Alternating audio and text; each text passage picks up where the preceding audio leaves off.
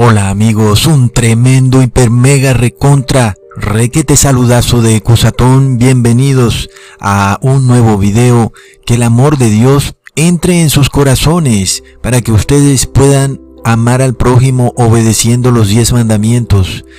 Bueno amigos, les tengo un tremendísimo, muy excelente video.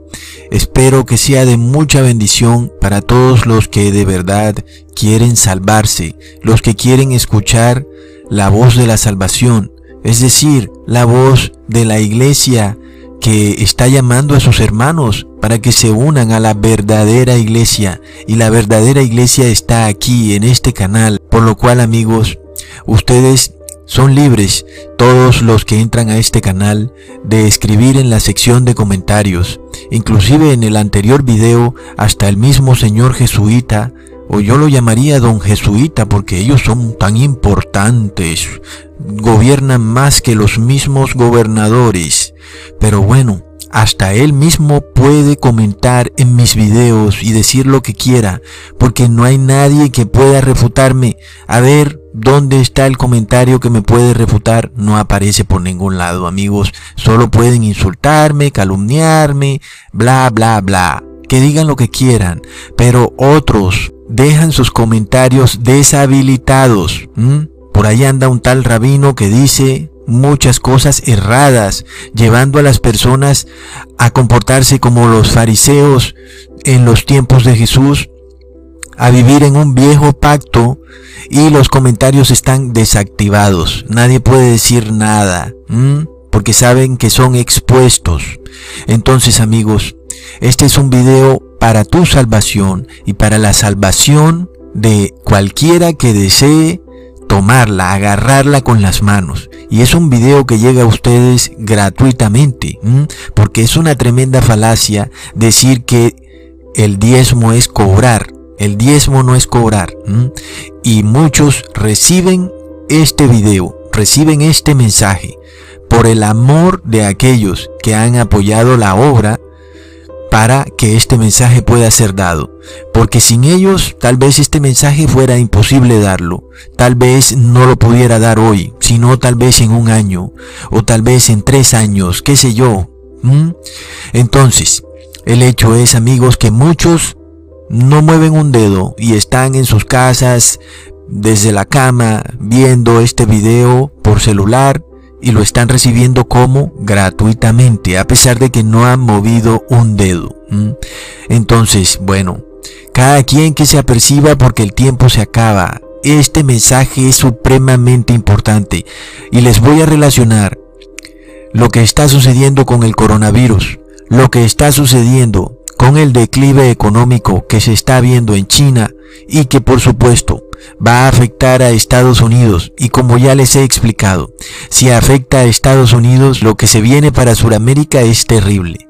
Y segundo amigos, recordemos que muchas de esas cosas son orquestadas para esconder lo que está sucediendo con los cambistas de dinero. Así que entendamos que también están los caballeros templarios, los que son dueños de todos los bancos y los usan para desangrar la riqueza de las naciones y llevar el dinero ustedes ya saben a dónde. Y bueno, amigos, todo empieza cuando Jesús expulsa a los cambistas de dinero del templo. Ponga mucha atención. En Juan capítulo 2 versículo 13 se nos dice, y estaba cerca la Pascua de los judíos y subió Jesús a Jerusalén y halló en el templo a los que vendían bueyes y ovejas y palomas y a los cambiadores de dinero sentados. Y hecho un azote de cuerdas, los echó a todos del templo y las ovejas y los bueyes y derramó los dineros de los cambiadores y trastornó las mesas. Así que cuando se acercaba la Pascua, Jesús entró al templo y resulta que halló en el templo, pongan atención amigos, en el templo, Jesús halló que estaban ahí los cambistas de dinero. ¿Mm? ¿Qué quiere decir esto? Y como ya se los he venido repitiendo, amigos, entendamos que los cambistas de dinero hoy en día están en donde? En la iglesia cristiana. Llama la católica, llama la evangélica, son masones, están por todos lados, controlan la cristiandad. Entonces, no empecemos a decir que son los católicos o que son los evangélicos, aunque podríamos pensar que es en el Vaticano donde está la sede de todo esto. Igual para nosotros lo que importa es la cristiandad como tal. ¿Ok? Entonces, todos están metidos en este negocio de la inflación. Y cuando digo todos, lo que nos compete a nosotros en este canal no es eh, precisamente los gobernantes. No, amigos, lo que nos compete a nosotros es la iglesia cristiana. Es la que está metida en el negocio de la inflación, de hacer que el dinero de las personas pierda valor en el tiempo. Supuestamente suben el salario mínimo de las personas según la inflación, pero resulta que el valor que ellos dan de la inflación es distinto al que verdaderamente sucede. Entonces, ¿quiénes son los que están detrás de todo esto? Son caballeros templarios que están en el templo, en la cristiandad, y ellos son los que están, de alguna manera, destruyendo la riqueza, son los cambistas de dinero. Entonces, tu iglesia guarda silencio, ¿por qué será que tu iglesia no expone lo que sucede en el mundo? ¿Mm? Porque es un tremendo pecado robarle al pobre, robarle al trabajador y de una manera que es clarísima porque es un robo, porque los gobiernos podrían decir a todos se les va a cobrar un impuesto llamado la inflación.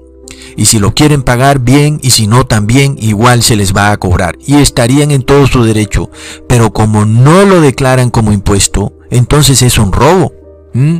Entonces, amigos, entendamos qué es lo que sucede cuando las iglesias cristianas guardan silencio y andan mezcladas con los gobernantes de la tierra, se hacen partícipes de ese pecado que es pecado de robo. ¿Ok? Cuando tu pastor se une con gobernantes o entidades gubernamentales que son partícipes de este pecado porque el Estado es inmundo. Por eso Igual el Estado pues hace estas cosas. ¿Qué podemos hacer? Nosotros como cristianos estamos llamados a reprender las cosas malas que hace el Estado y no a unirnos a ellas y quedarnos callados. ¿Qué sucede entonces amigos? Tu pastor evangélico no denuncia lo que está sucediendo con estos cambistas de dinero. ¿Por qué? Porque ellos son parte del negocio. ¿Entiendes? Tienen alianzas con el Estado y reciben dinero del Estado, entiéndelo. Y obviamente, pues de la Iglesia Católica ni se diga. Esa sí la sacó del estadio. Tiene universidades, hospitales, eh, fundaciones de las que hace convenio con gobernaciones y alcaldías en todos los países. Por supuesto que te diré algo, es en la iglesia cristiana donde están los cambistas de dinero. Son caballeros templarios, es el gran emporio económico, religioso, político llamado Babilonia. ¿Ok? Amigos. Y estos caballeros templarios están por todas partes, son gerentes de bancos, son sacerdotes, son pastores, en fin, esta gente se la gasta. Y al fin amigos, ¿qué podemos hacer? Están destruyendo la riqueza de los pueblos a través de la inflación y nos importa un bledo si quieren cobrarnos el 80% de impuestos. Hay que pagarle los impuestos al Estado porque bien dijo Jesús, dar al César lo que es el César y a Dios lo que es de Dios. Sin embargo, cuando Herodia decidió cometer adulterio con Herodes, la iglesia tiene que denunciar el pecado y si el Estado se le da no por cobrar impuestos sino por robar a través de la inflación es pecado. Entonces amigos, es la iglesia cristiana la que es dueña de bancos, la iglesia católica y la iglesia evangélica. Entonces, esto sucede a través de la masonería, a través de los caballeros templarios. Son los dueños de los bancos centrales del mundo, ¿entienden? Por tanto, y para no extenderme mucho, porque el tema central del video es otro, ¿ok? Y es, va a ser muy revelador. Entonces, sí, son los que están sentados en los bancos centrales de todo país, caballeros templarios y masones. Sí, señor. ¿Y qué hacen? Andan estafando al mundo con su gran estafa de la inflación y la iglesia católica y la evangélica guarda silencio.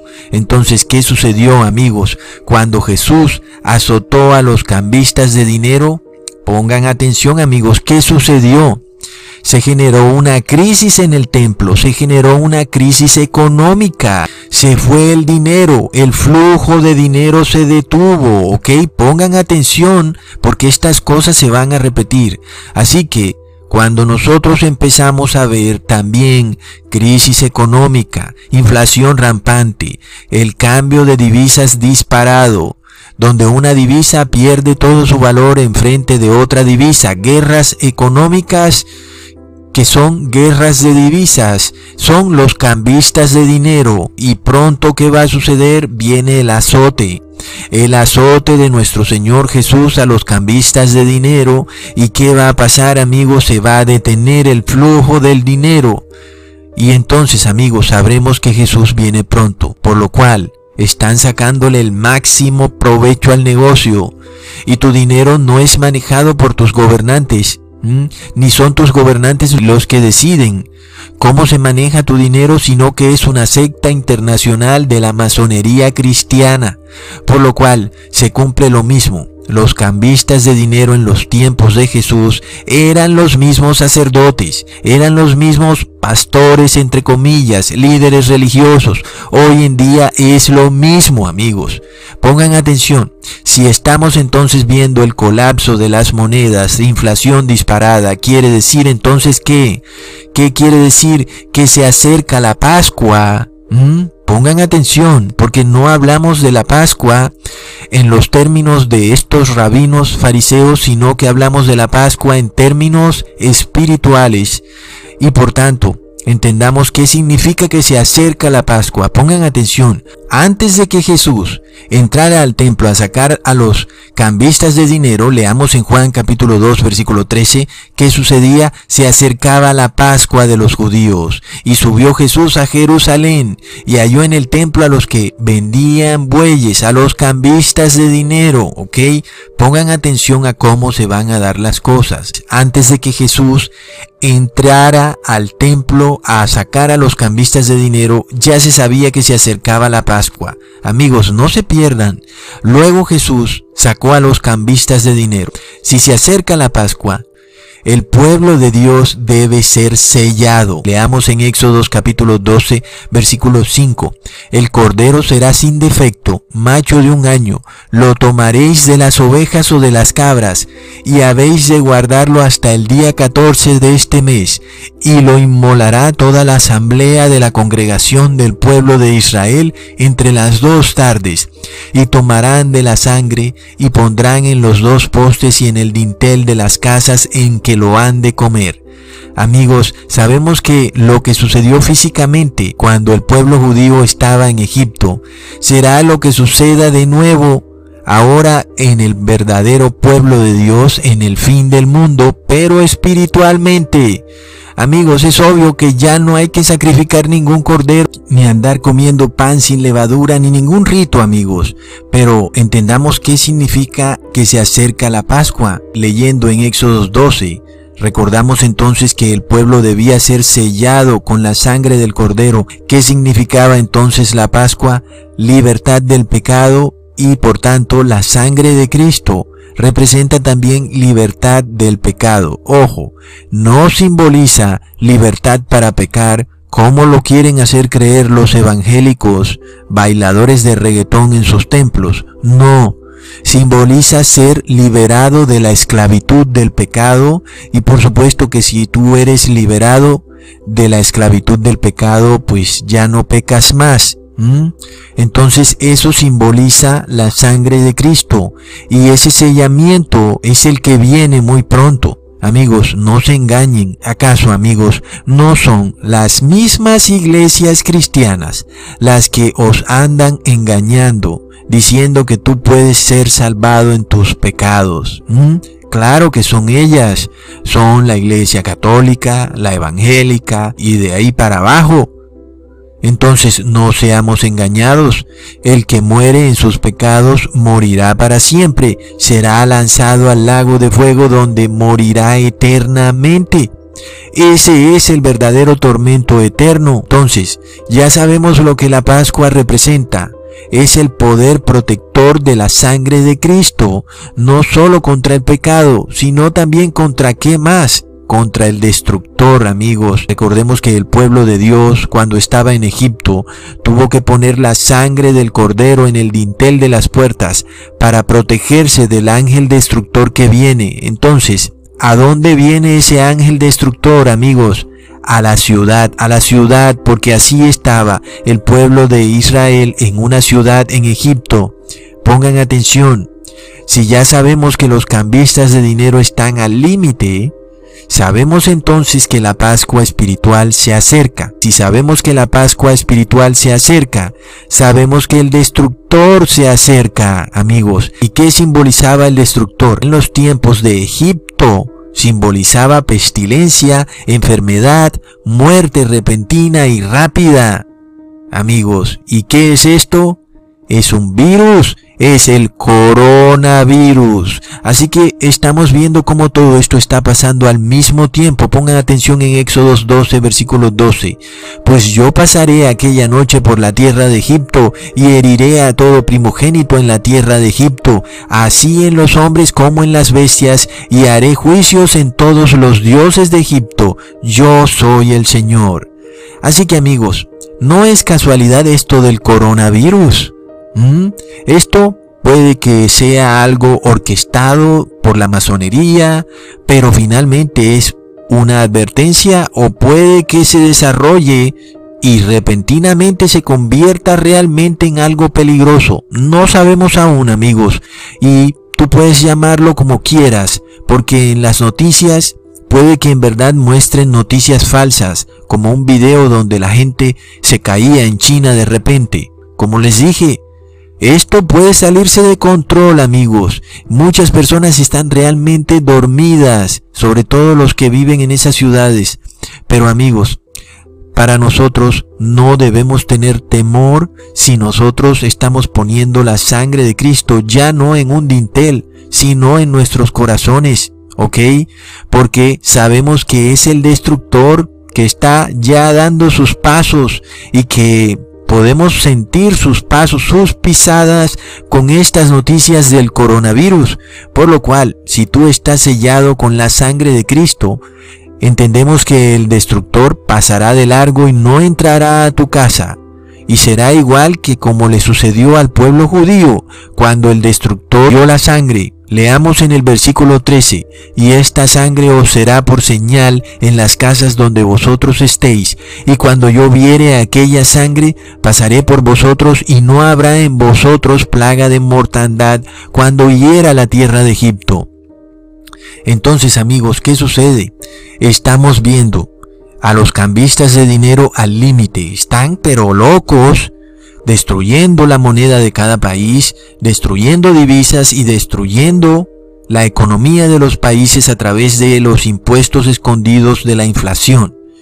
Y ahora vemos al coronavirus, es decir, son los tres eventos que nos dicen amigos que el sellamiento del pueblo de Dios está sucediendo, por lo cual vemos que Jesús dijo, se acerca la Pascua y la Pascua nos indica sellamiento del pueblo de Dios.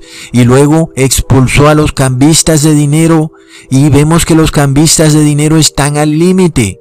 Y ahora vemos al destructor. ¿Ok?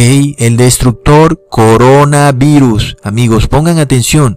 Muchos andan diciendo, oh Jesús, cúbreme con tu sangre protectora, pero siguen en pecado. Entonces Jesús no los ha cubierto con su sangre protectora. ¿Y por qué?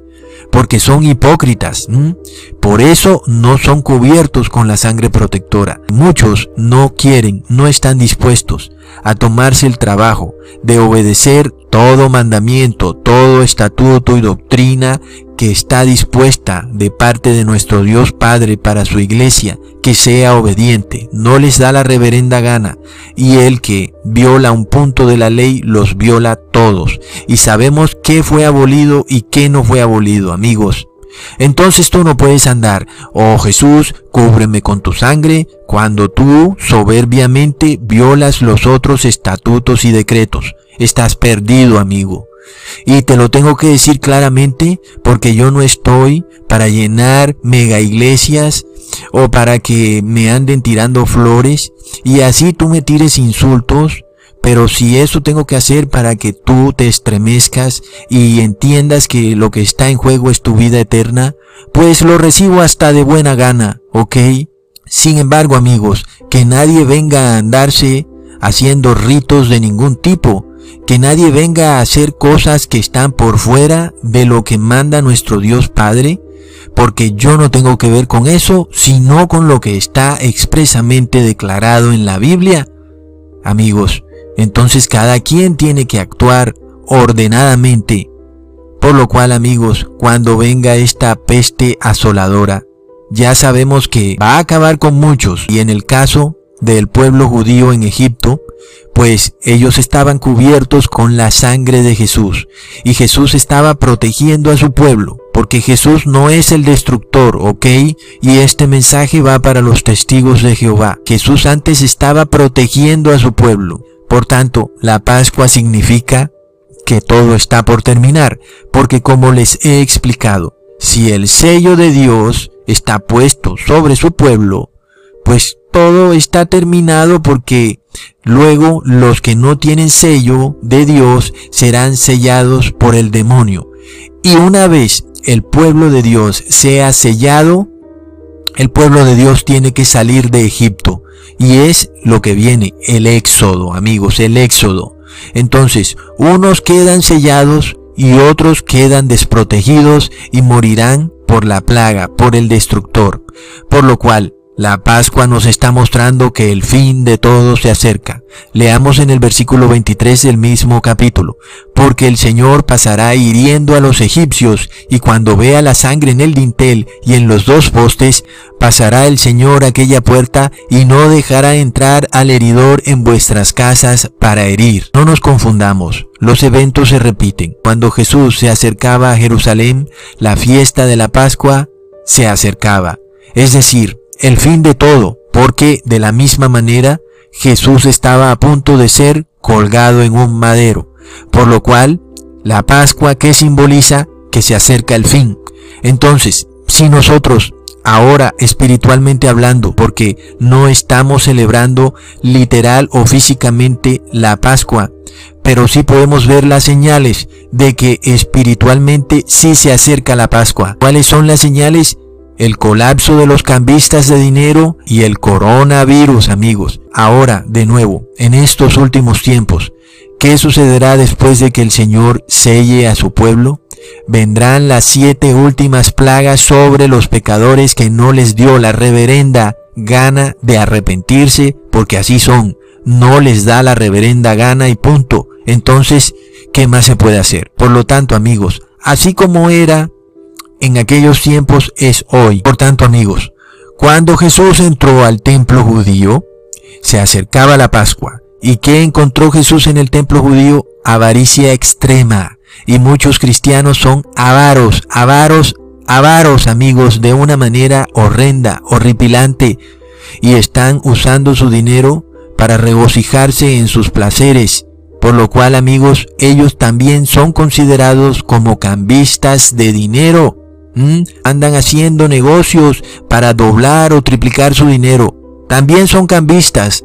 Así que amigos, es la iglesia cristiana de hoy en día donde se encuentra la avaricia extrema. El Vaticano tapado en los millones de dólares, forrado en piedras preciosas y oro, controlando a todas las iglesias, la evangélica, la cristiana, la adventista, testigos de Jehová, en fin, a todos los controla el Vaticano. Entonces, retomando para no hacer este video muy largo, están sucediendo dos eventos al mismo tiempo. Los cambistas de dinero están al límite de la avaricia, ganando mucho dinerillo a través de los impuestos escondidos, de la inflación, cambio de divisas y del negocio Y luego también el destructor se acerca, el coronavirus, por lo cual sabemos que se acerca la Pascua. Y si se acerca la Pascua, significa que el pueblo de Dios está siendo sellado. Y si el pueblo de Dios está siendo sellado, significa que vienen las siete últimas plagas que están a punto de caer sobre el mundo. Leamos en Apocalipsis 14, versículo 9. Si alguno adora a la bestia y a su imagen y toma la marca en su frente o en su mano, éste también beberá del vino de la ira de Dios, el cual está echado puro en el cáliz de su ira y será atormentado con fuego y azufre delante de los santos ángeles y delante del Cordero. Entonces los que no son sellados, los que no ponen la sangre de Cristo en sus puertas, es decir, hoy en día en sus corazones, esos irremediablemente van a adorar a la bestia y van a recibir su marca. Por lo cual leemos en Apocalipsis capítulo 15 versículo 1, y vi otra señal en el cielo, grande y admirable, que era siete ángeles que tenían las siete plagas postreras, porque en ellas es consumada la ira de Dios. Por lo cual, ¿Qué debe suceder antes de la marca de la bestia? Leamos en Mateo 24, versículo 7. Se levantará nación contra nación y reino contra reino y habrá pestilencias y hambres y terremotos por los lugares.